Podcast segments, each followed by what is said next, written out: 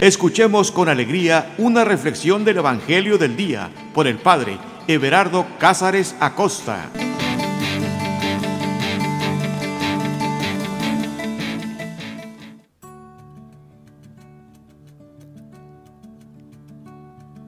Carta de amor. Que no se nos olvide que cada vez que leemos la Sagrada Escritura es como si estuviéramos leyendo una carta de amor que ha sido escrita directamente para cada uno de nosotros. Ha sido Dios quien la ha inspirado y es Dios quien quiere que la leas, por eso la ha puesto al alcance de tu mano. Es su palabra, palabra de amor. La misma palabra que Jesús predicó, ahí está, para ti y para mí, porque es una carta de amor, demasiado personal, demasiado íntima que nadie puede leerla por ti, sino que tienes que leerla tú mismo, porque fue escrita para ti. En algunas culturas, el perfume es muy importante. El aroma de una persona es mucho más importante que la apariencia. Y curiosamente dicen que es porque el perfume, el aroma, marca más fuerte la impresión que solamente la vista. No sé si te ha pasado que cuando respiras algún aroma conocido, inmediatamente es como si te transportaras a aquella situación que te recuerda. Por eso los enamorados suelen usar mucho perfume. A veces le exageran. Pero el perfume, el aroma, e, es muy fuerte porque habla del amor, de la atención, de la importancia. Incluso muchos enamorados lo que hacen es perfumar las cartas de amor que envían, de tal manera que aquel, cuando la abre y saca el papel del sobre, al respirar ese aroma, inmediatamente siente que la persona está ahí. Y al leer la carta de amor, es como si estuviera disfrutando la persona. Aunque no lo creas, la Sagrada Escritura también tiene un perfume, un aroma. Y cada vez que nosotros la abrimos, si prestamos atención, es como si estuviéramos leyendo una carta de amor. Es como si estuviéramos escuchando la voz de Dios. Y es que, de hecho, la leemos siempre en la presencia de Dios. Por eso en este momento, prepárate para leer una carta de amor. Respira profundo. Suelta todo tu cuerpo, todas tus preocupaciones. Vuelve a respirar profundo Suelta el aire despacio y con libertad. Cierra tus ojos un momento, porque cuando cerramos los ojos, abrimos los ojos del alma.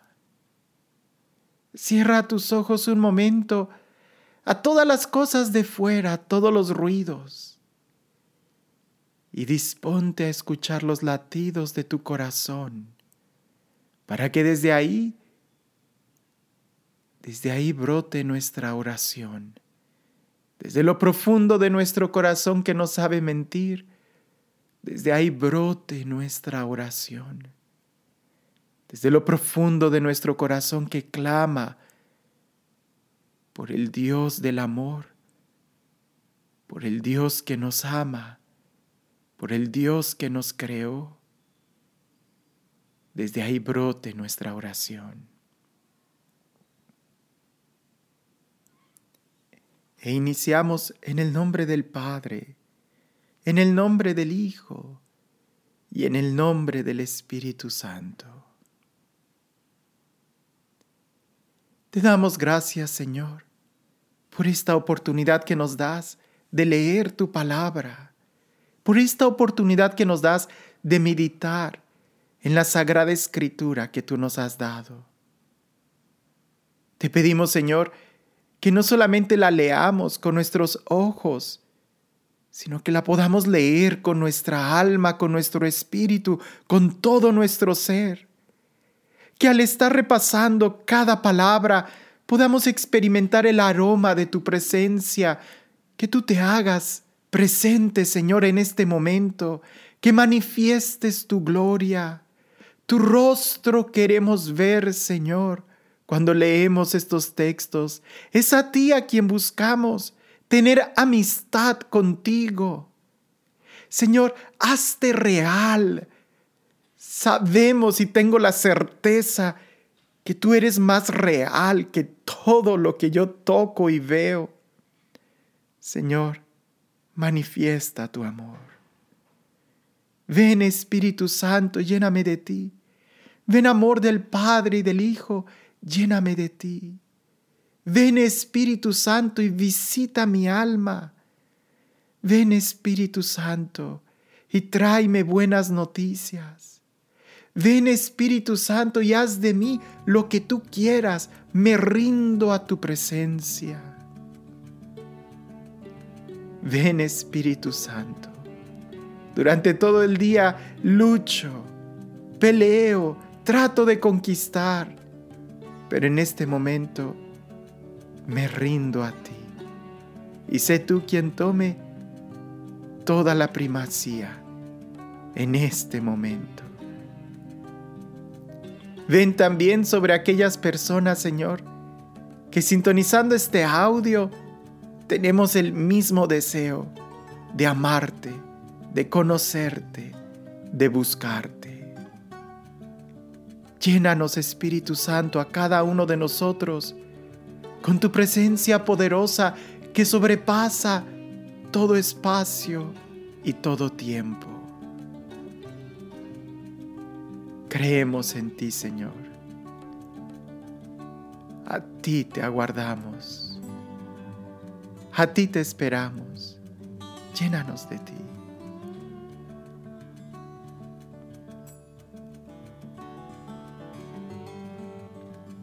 El Evangelio que vamos a leer es el Evangelio de San Mateo, capítulo 4, versículos del 23 al 25. Mateo 4, versículos del 23 al 25. Y dice así. Recorría Jesús toda la Galilea, enseñando en las sinagogas predicando el Evangelio del reino y curando toda enfermedad y dolencia del pueblo. Su fama se extendió por toda Siria. Le traían a todos los que se sentían mal, aquejados de diversas enfermedades y dolencias, a los endemoniados, lunáticos y paralíticos, y los curaba. Y le seguían grandes multitudes de Galilea, Decápolis, Jerusalén, Judea y del otro lado del Jordán.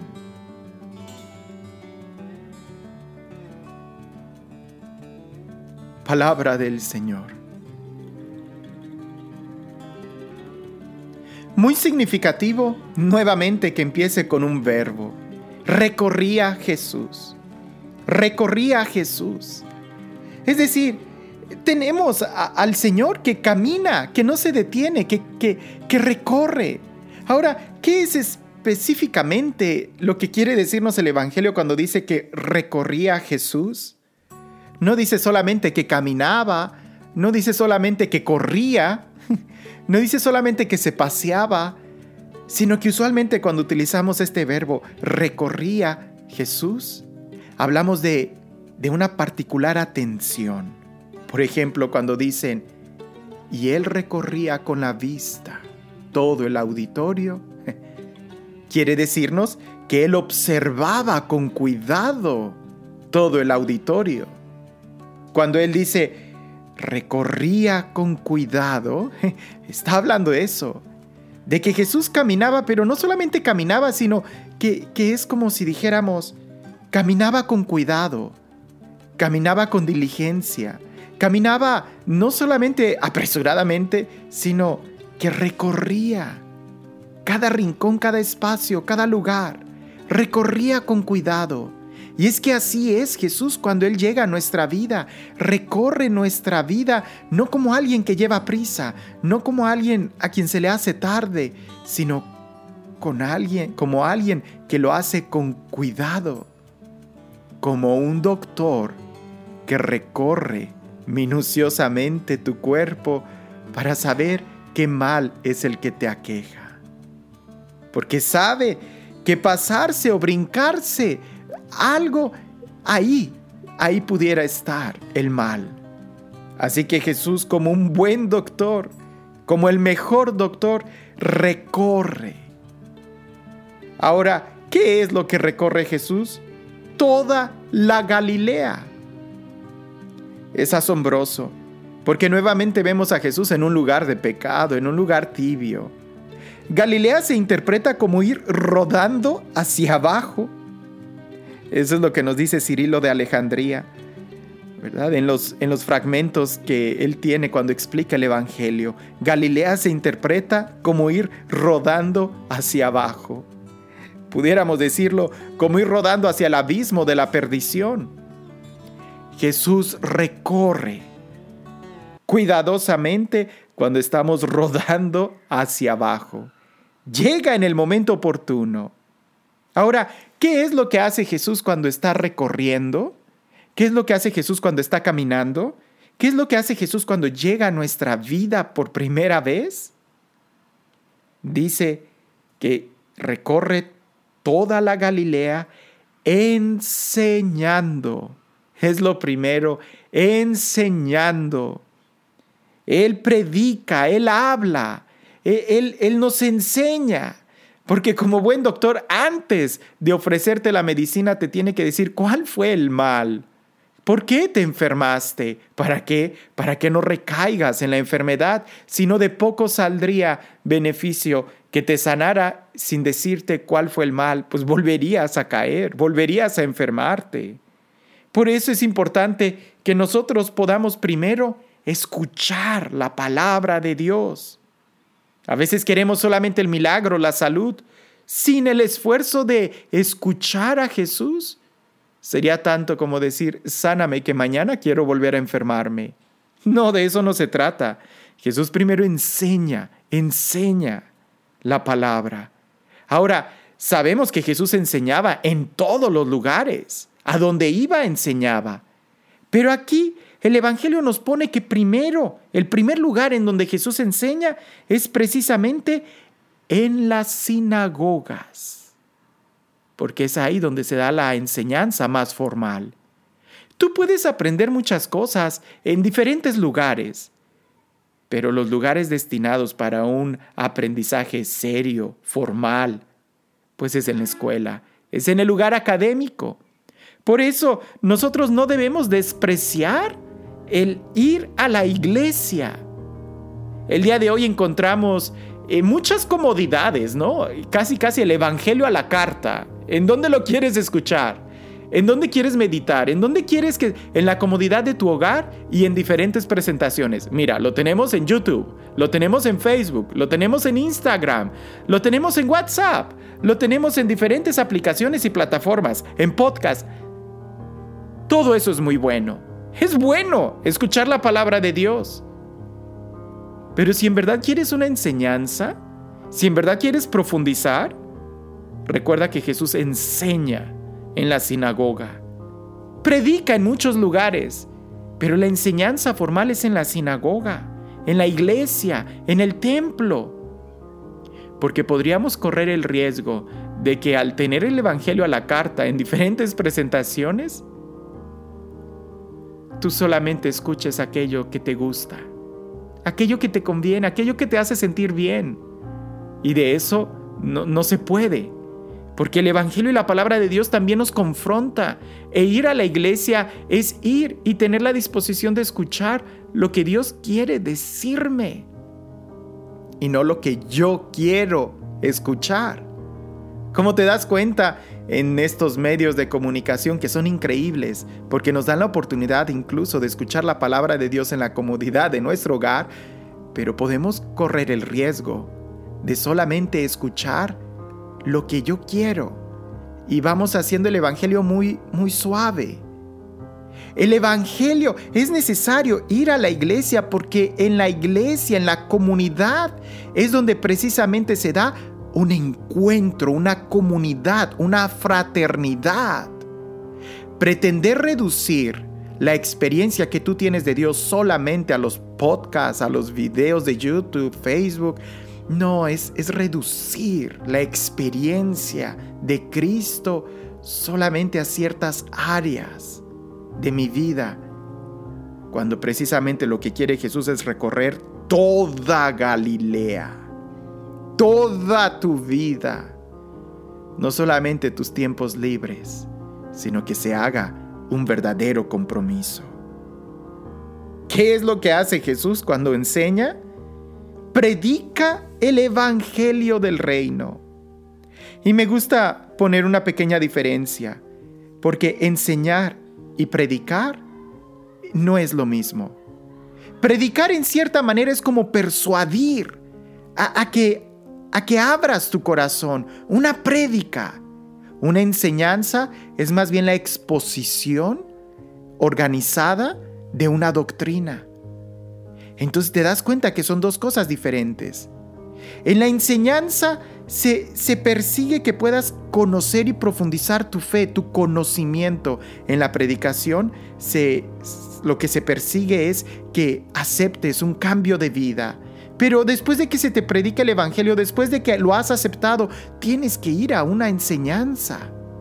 Aquí en el Evangelio se marcan estos dos verbos con diferentes cosas.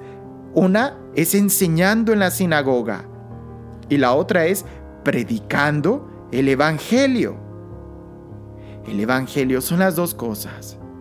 A veces nosotros pensamos que nuestra fe, el crecimiento y la profundización de nuestra fe es solamente intelectual a través de las enseñanzas. No solamente. También necesitas la predicación.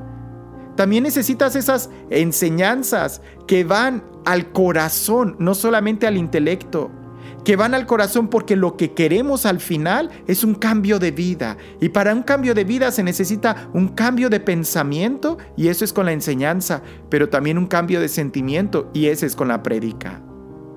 Ahora lo que Jesús predica no es solamente prédicas de autoestima de, hey, tú puedes, sino lo que Él predica es el Evangelio.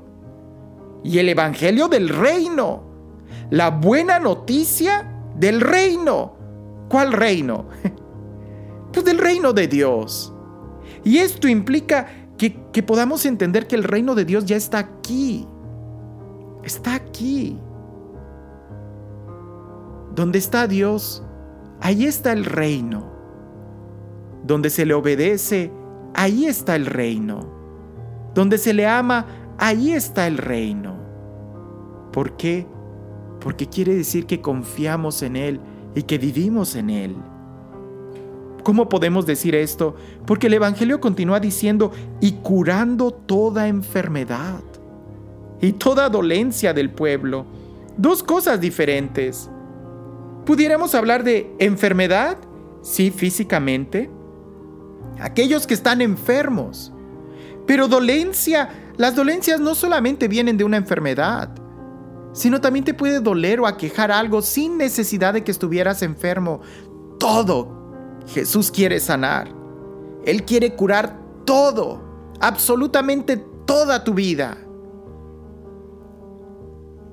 Perdónenme que lo diga de esta manera, pero Jesús no es ningún curandero. Jesús no es ningún curandero que anda caminando ahí curando toda la gente, sino que por eso al principio y en primer lugar pone que Jesús enseña y predica el Evangelio. Los milagros de Jesús tienen la finalidad de que entiendas que aquí y ahora ya podemos vivir en el reino de Dios. No es solamente que venga a curar tus enfermedades. ¿Para qué? Si como quiera después te vas a volver a enfermar. Pero si Él cura tu enfermedad y logras brincar a estar en el reino de los cielos, te haces inmune a la enfermedad. Seguramente vas a decir, ¿cómo es posible eso? Bueno, físicamente, físicamente pudieras recaer, pero ya no habrá ninguna dolencia, ya no habrá nada que te duela, porque todo tendrá sentido. Te lo pongo, te pongo este ejemplo, y lo sabemos por las actas y los testimonios de los mártires. Ha habido mártires que fueron asesinados de una manera terrible, ya sea puestos en llamas, arrojados a las brasas, al carbón, eh, mártires que fueron degollados, mártires que hubo mártires a los cuales se les arrancó la piel, estando vivos. Así, se despellajaron. A que los músculos con vida quedaran expuestos al, medio ambiente y así su muerte fuera dolorosa. Y ah, no puedo continuar. Pero aún esos mártires, en medio de ese, pudiéramos decir, terrible dolor físico, expresaban una alegría, expresaban un amor, expresaban una libertad. ¿Por qué? Porque ya habían brincado al reino de los cielos. Y es que los verdaderos dolores que tenemos no son los físicos, sino el no tener sentido de vivir. Por eso es importante escuchar primero la palabra de Dios y es lo primero que Jesús hace. Y cuando Jesús pudiéramos decir, no está tan seguro de que la persona ha escuchado la palabra de Dios, no está tan seguro de que le ha eh, recibido eh, el Evangelio, en otras ocasiones Jesús pregunta, ¿tienes fe? ¿Crees que puedo hacerlo? Es decir, ya has escuchado, ya has primero movido tu corazón. Entonces sí conviene que sea sanado físicamente para que conste que ya has brincado al otro lado. Si pensamos, por ejemplo, en Lázaro, Lázaro resucitó, pero ¿en dónde está? Volvió a morir. ¿Y cuál sería el sentido entonces de que Jesús resucitara a Lázaro si como quiera iba a volver a morir? No, es que a lo mejor la primer muerte de Lázaro sí estuvo llena de angustia. Y así Dios no quiere que vivamos. Dios quiere que seamos plenos. Dios quiere que vivamos sanos, pero una salud integral, física, pero también del cuerpo, del alma. Y es que si en una época se ponía énfasis solamente en la salud del alma, ¿y qué importa? O sea, descuida tu salud física, come todo lo que quieras, no hagas ejercicio, porque lo más importante es la salud del alma, no es cierto. Aquí se trata de tener toda una integridad, toda una salud completa, del cuerpo y del alma. Pero cuando tú conoces a Dios, ahí entonces, en miras al reino de Dios, ya se vive en salud, ya no hay dolencia, ya no hay enfermedad. Como aquella persona que una vez me dijo, Padre, usted no tiene idea de cuán gran bendición fue para mí escuchar del doctor que tenía cáncer. Yo me sorprendí, le dije, ¿qué, ¿qué me estás diciendo? Eso no es ninguna bendición. Y aquella me dijo, eh, claro, yo le pregunté, ¿a qué te refieres? Pero en mi interior yo decía, eh, no, tengo que enseñarle que eso no es bendición. Pero esa persona me dijo, es que gracias a esta enfermedad me di cuenta que estoy viva. Gracias a esta enfermedad me di cuenta que antes no estaba viviendo mi vida y ahora no estoy perdiendo ningún día. Ahora estoy escuchando la palabra de Dios y me estoy preparando para ese encuentro que desde hace mucho debí de haberme preparado. ¡Wow! Ahí me di cuenta que efectivamente la enfermedad muchas veces es una bendición. Cuando nos hace entender y recibir el Evangelio. Por eso, continúa el Evangelio diciendo que su fama se extendió por toda Siria. Es sorprendente que hasta los paganos conocían a Jesús y le traían a todos los que se sentían mal. Como te das cuenta, no solamente habla de enfermos físicos, sino incluso de aquellos que hasta se sentían mal. A todos Dios quiere sanarnos. Quizás tú estás pensando en este momento, pues yo no estoy enfermo, yo no estoy enferma, estoy sano, eh, perfectamente, fui a hacerme estudios físicos y todo está bien. Bueno, qué bueno que estás sano. La pregunta es, ¿y cómo te sientes? Ahí, si nos damos cuenta, ya no estamos solamente hablando de algo físico, sino de algo totalmente integral. ¿Cómo está tu estado de ánimo? ¿Cómo te sientes el día de hoy? ¿Cómo amaneciste? Continúa diciendo que le traían a, todos los que se sentían mal, a los aquejados de diversas enfermedades y dolores, a los endemoniados lunáticos, paralíticos y a todos los curaba. No quiere curar solamente a los ciegos, no quiere curar solamente a los paralíticos, no quiere curar solamente a los leprosos. Jesús quiere sanarte íntegramente de todos tus males. Aún si estás endemoniado o si estás lunático, aún si estás enfermo o si te sientes mal. Pero lo primero es que escuches el Evangelio. Lo primero es que le abras el corazón a Jesús. Si no, todo quedaría de una manera tan superficial. Mira, hace poco escuché y me sorprendió mucho, yo no sabía esto, pero tiene sentido cuando me lo explicaron.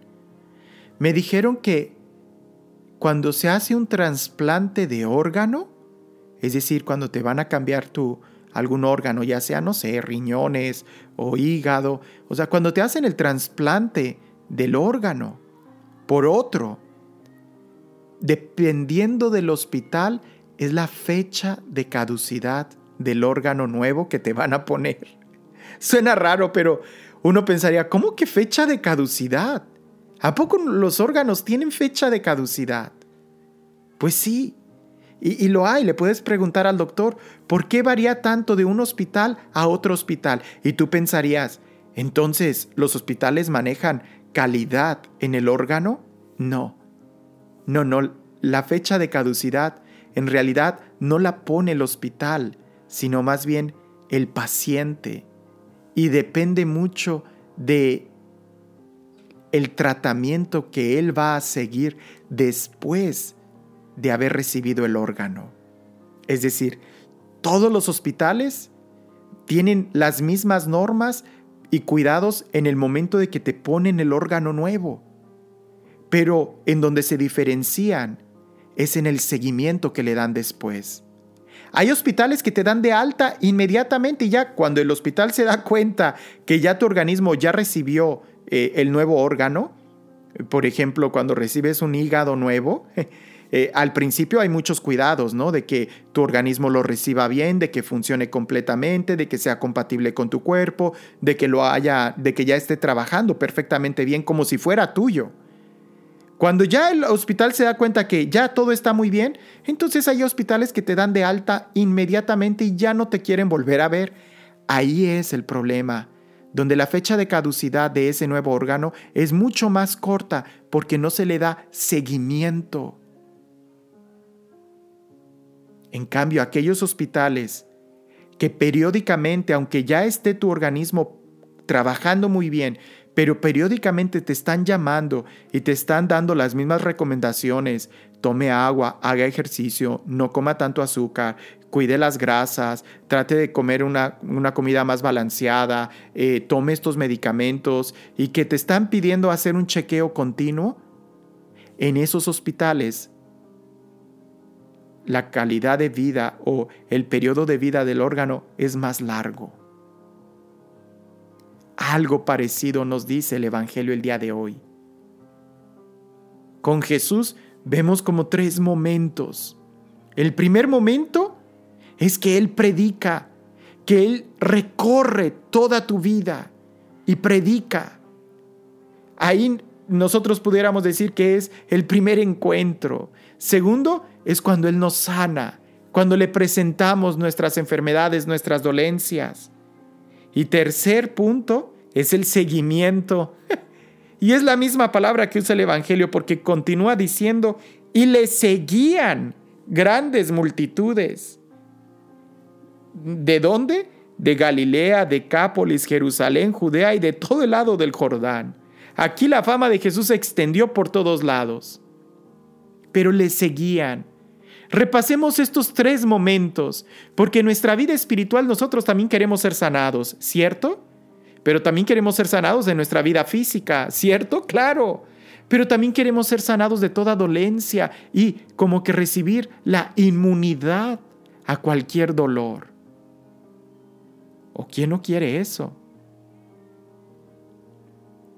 El problema no es que vamos a morir. El problema es que a veces vivimos sin haber vivido. Ese es el problema. De que nos vamos a morir, todo el mundo nos va a morir. Nos vamos a morir. Pero tristemente no todos estamos viviendo. Para poder vivir en plenitud nuestra vida, repasemos estos tres momentos que el Evangelio nos da el día de hoy. Número uno, Jesús recorre tu vida.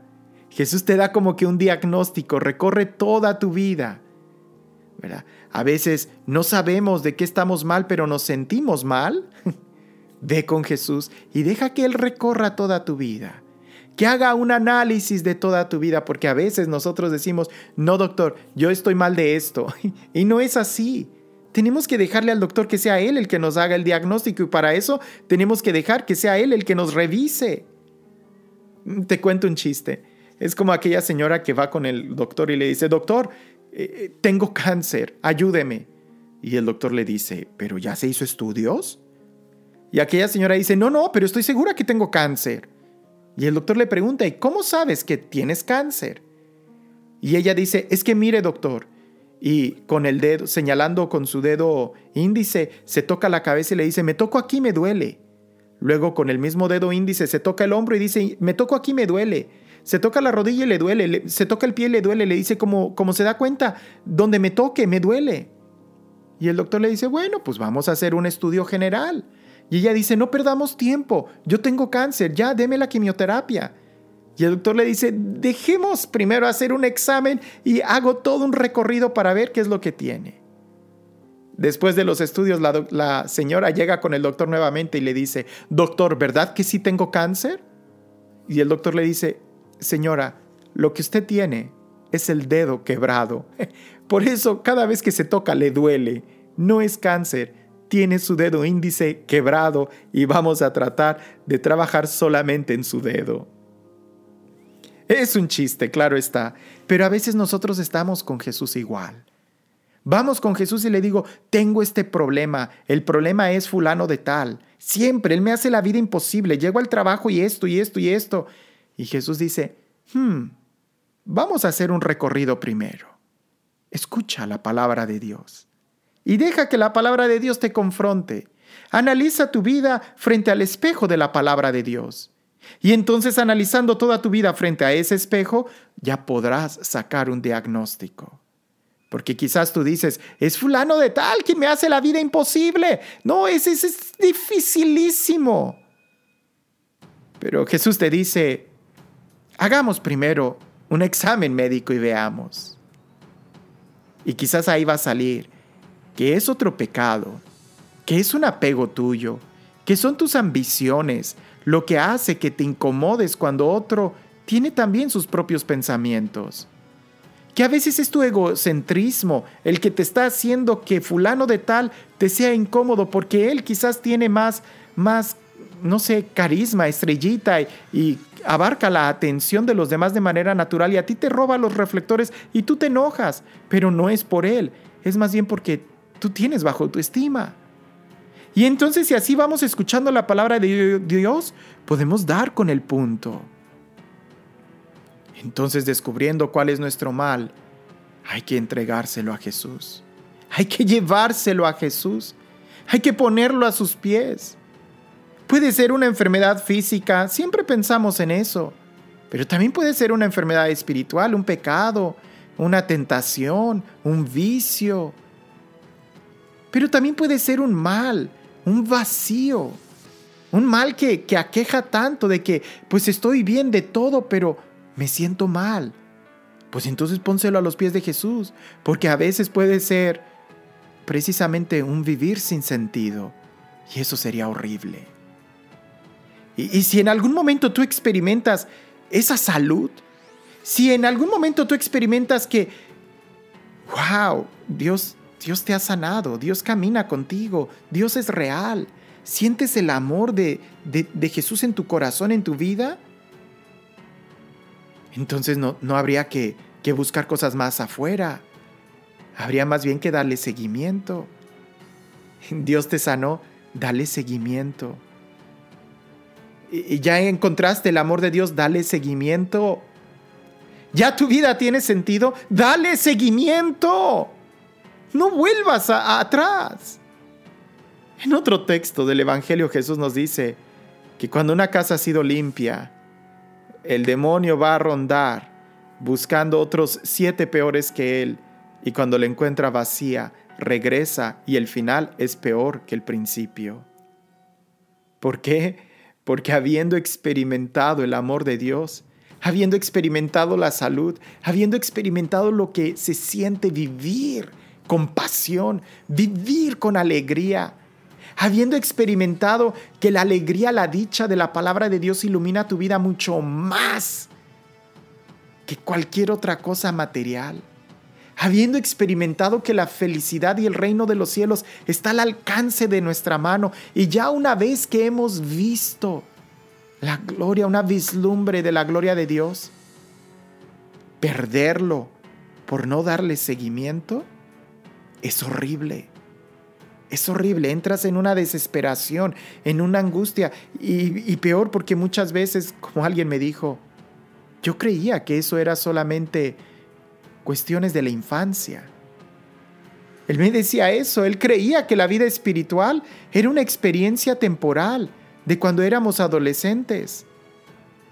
Y, él me decía, yo sí experimenté y gocé mucho a Dios cuando era adolescente, pero crecí y ya no lo necesito.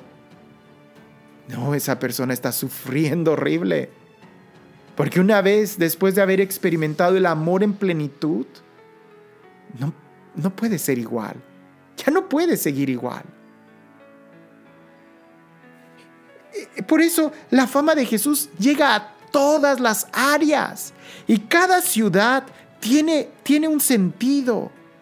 Cuando en el Evangelio nos dice, le seguían grandes multitudes de Galilea, Decápolis, Jerusalén, Judea y del otro lado del Jordán, nos está hablando también de ciertas particularidades de personas.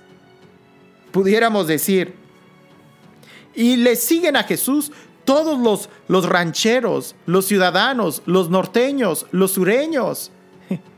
Es decir, todos siguen a Jesús. Bueno, al, mencionar, ¿y quiénes son los norteños? ¿Quiénes son los sureños? ¿Quiénes son los, eh, los rancheros? Bueno, ¿quiénes son los que viven en Galilea? ¿Quiénes son los que viven en Judea, en Decápolis, en Jerusalén? Describamos dos tipos de gentes.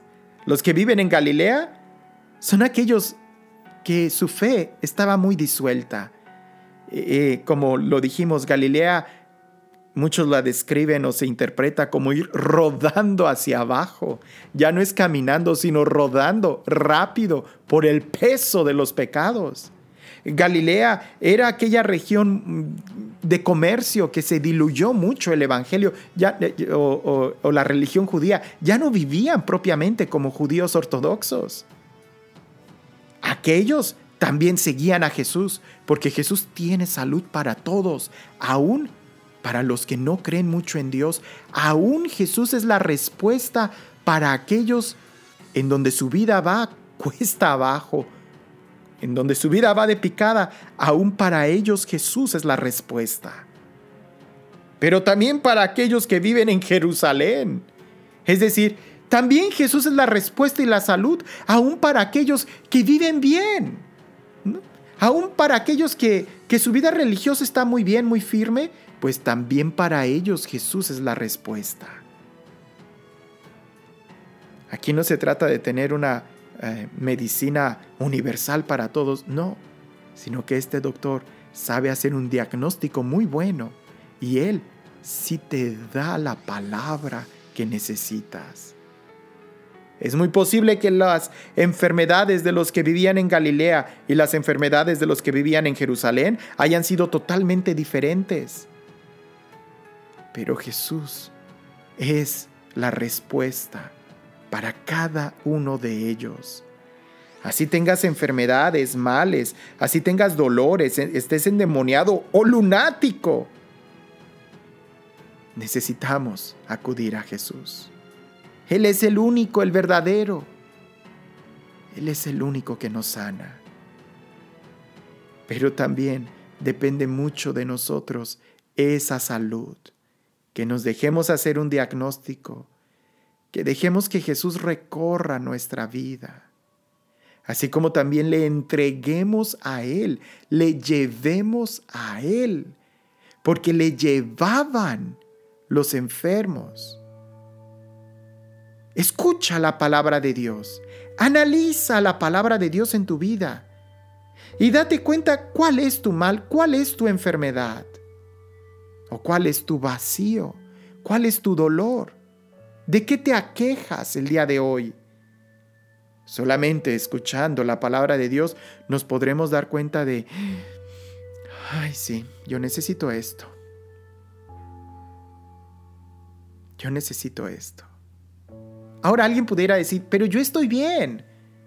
Bueno, está bien, estás bien.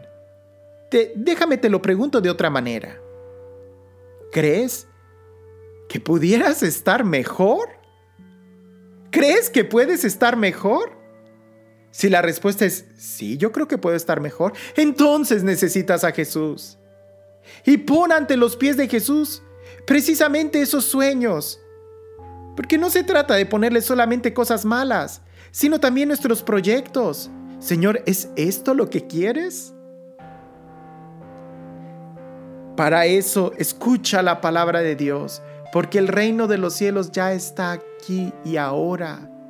Y la verdadera salud que Jesús quiere darnos es la íntegra, la, la, que brota desde lo más profundo de nuestro corazón, de tal manera que nos hagamos inmunes a las mismas enfermedades. Porque la enfermedad en sí misma no nos afecta. Lo que nos afecta es de que no estamos viviendo, de que no estamos disfrutando. Y a veces tenemos la enfermedad y sabemos que nos vamos a morir y nos llenamos de angustia como si no supiéramos que nos fuéramos a morir. Pero más bien la angustia viene de que no hemos vivido. Y ahí está, ahí está el problema. Porque aquel que ha vivido no le tiene miedo a la muerte. Aquel que ha vivido no le tiene miedo a la muerte. Los que sí le tienen pavor a la muerte son aquellos que no han vivido. Por eso escucha la palabra de Dios. Haz el diagnóstico. Entrégale los males a Jesús, tus sueños, tu vacío, la ausencia de bien, entrégasela a Jesús para que Él te sane pero también dale seguimiento. Porque aunque Jesús te haga una operación de corazón abierto y te cambie el corazón y te lo deje muy bien, si tú no le das seguimiento, ese corazón tiene fecha de caducidad. Pero si sigues a Jesús y si tomas los cuidados de este médico, tu corazón siempre estará sano, nuevo, fresco, listo para seguir adelante. ¿Qué te dice la palabra de Dios el día de hoy?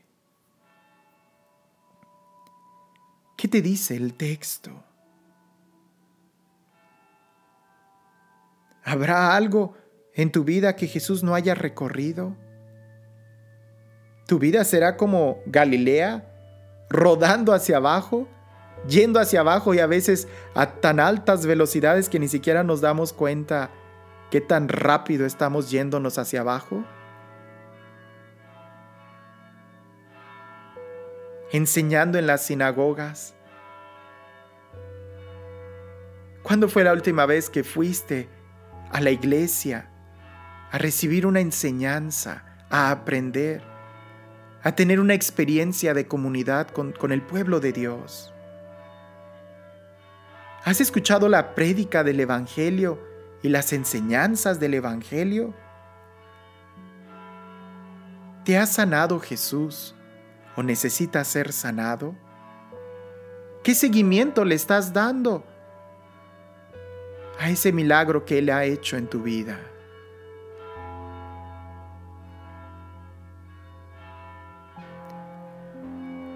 Ven, Señor Jesús, llénanos de ti. Ven, Señor, y haz que podamos escuchar tu palabra, que podamos analizar nuestro corazón en el espejo de tu palabra. Pronuncia, Señor, tu palabra bondadosa sobre nosotros y sánanos, sánanos. Señor, a veces nosotros ni siquiera sabemos de qué estamos enfermos. Ni siquiera sabemos cuáles son nuestras verdaderas necesidades. Tú como el buen médico, haznos saber qué es lo que necesitamos. Y llénanos de ti. No te canses de pronunciar tu palabra sobre nosotros. No te canses, Señor,